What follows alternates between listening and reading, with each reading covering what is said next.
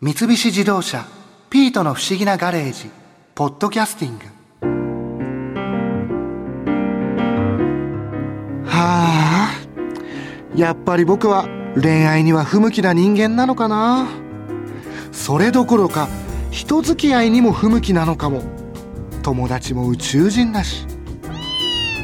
なあピート。僕はこれからひっそり俳句でも読みながら余生を過ごそうと思ってるんだけど。お前はどう思う？え？今日俳句の辛口指導で有名な夏井いつきさんに何を言われたか思い出してみろって？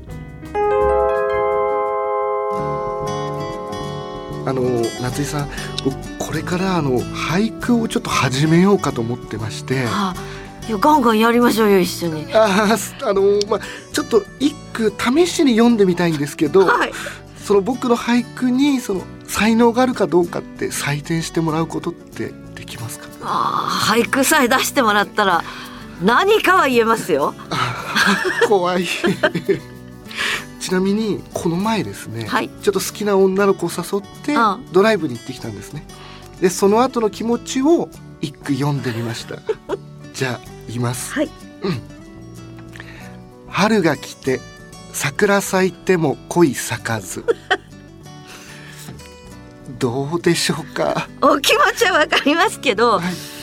まあ俳句としてどうでしょうかって言われた時に、まあ声に出さない方が良かったなぐらいのレベルですね。はあ。えでも自分的には季語の春、桜っていうのを入れたのと、うん。まあ桜が咲いても恋が咲かないというところをちょっとこう、うんかけてみたんですけれども、説明しなくてもそれぐらいはすぐにわかりますね。えーまあ一句に季語が2つあってもいいんだけど一句に複数の季語を入れて俳句を成功させるっていうのは上級者コースの技なんですね。そうなんですか？そうなんですだから最初は一句季語を一つにするっていう風なやり方から練習していった方がいいってことですね。しかも桜咲いても恋咲かずってとドイツじゃあるまいしみたいな。あーまあこれはなかったことにしましょうこの句は。なかったこと。はい。すいませんでした。え。夏井さんちなみに今後も俳句をうん。作ってみようかなって思う時に、うまく俳句を読むこうコツみたいなものっていうのはあるんですかね自分の目に触れたものとか聞いたもの食べたものみたいな俳句の種をねこまめにメモしとくっていうのが一番現実的な話なんですよ。俳句の種？うん、例えば助手席である出来事が起こった時に助手席のってやったらちょうど5になるでしょ？はい5音の言葉の塊とか7音の言葉の塊とかそういうものをこまめに俳句のノートまあどんなノートでもいいんだけどね口調にメモをこまめにすると。で俳句ってねなんかすごい感動を一からうわって吐き出すとかって大きく誤解してるんだけど素人さんはそうじゃなくて小さな言葉の塊を採取するっていう感じ。で自分の集めた言葉のパーツをパズルみたいに組み合わせていく。でそれに季語をまた組み合わせていくみたいな考え方で子どもたちに俳句を教える時も日本語っていうのは5音と7音っていうのが日本語のリズムを作ってるから5音の言葉7音の言葉でちょっといいな面白いなと思ったりこれあんまり他の人俳句にしそうもないと思ったりそういう言葉を貯金しとくと言葉の貯金ね。しとくといざという時にパッと俳句ができるようになるよみたいな。とは言うね。季語を勉強するのは「歳時記」っていう本があるから別に勉強しなくても辞書みたいに引きゃいいだけね。えせ歳時記っていうのは季語がいっぱい載ってる辞書なんですか？うん、でそういう辞書はもう手元に置いとくだけでいいわけだからその辞書に乗っかってる季語を全部覚える必要もないのよ。なんか自分がつぶやいたフレーズになんか似合ってる季語ないかなって助手席の告白一つってあフレーズできたなと。俺の気持ちを表現してくれる季語はないかなって探して「桜散るだな」とかって合体させる？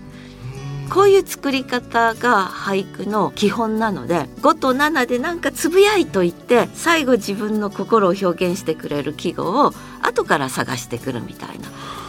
季語っていうのは、いっぱいあるんですか？僕なんか例えばさっき言った春とか桜。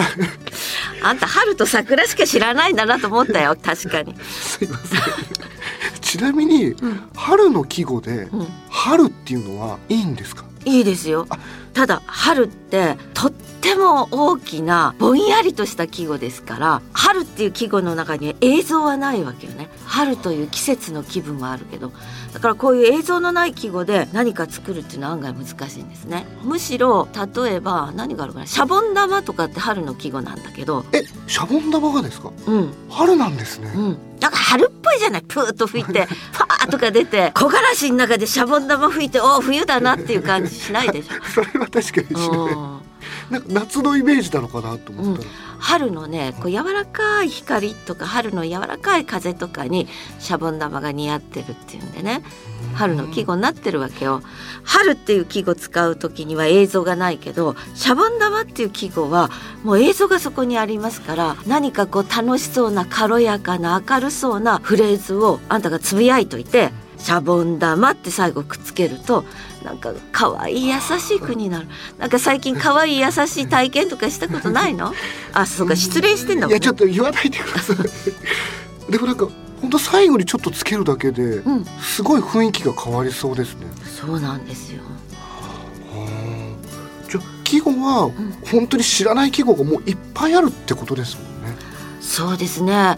もう私たち日常生活を送る中で季語の森の中に生きてるっていうかそれぐらいありますね。あこれ季語なんだって知ること自体が俳句やってて楽しいですよ。確かにでもシャボン玉が季語になるなんてうん。全く思ってなかったので、でしょ、はい風車ブランコあたりも春の季語ですね。風車ブランコ、うん。公園のブランコですそうですそうです。春なんですね。春なんですシャボン玉とか風車とかは春風に回る春風に飛んでいくっていう春の気分に似合ってるですね。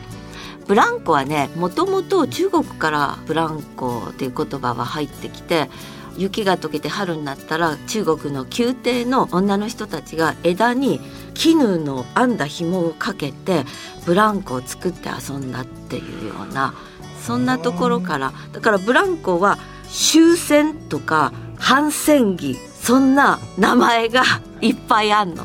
別の呼び名が。ブランコの別名ってことですか、うん。でもブランコを季語として使ってたらうん。ちょっとなんかかっこいいですね。かっこいいでしょ？ちょっとなんかうん。一見それ季語入ってないよって言われてもいやこれブランコが季語だよって。ちょっと 教養のある男に見えるじゃない？いやなんかいいですね。覚覚えときたい覚えといてくださいよぜひ。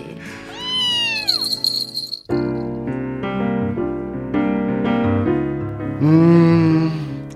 俳句も奥が深いからな。春の夜恋も俳句も道険しだな。はあ。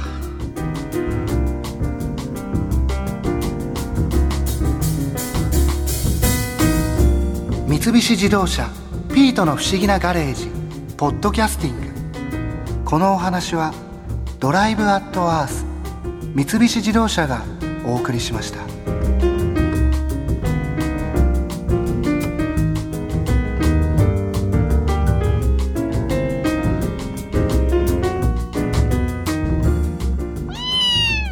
ここで耳寄りなお知らせです。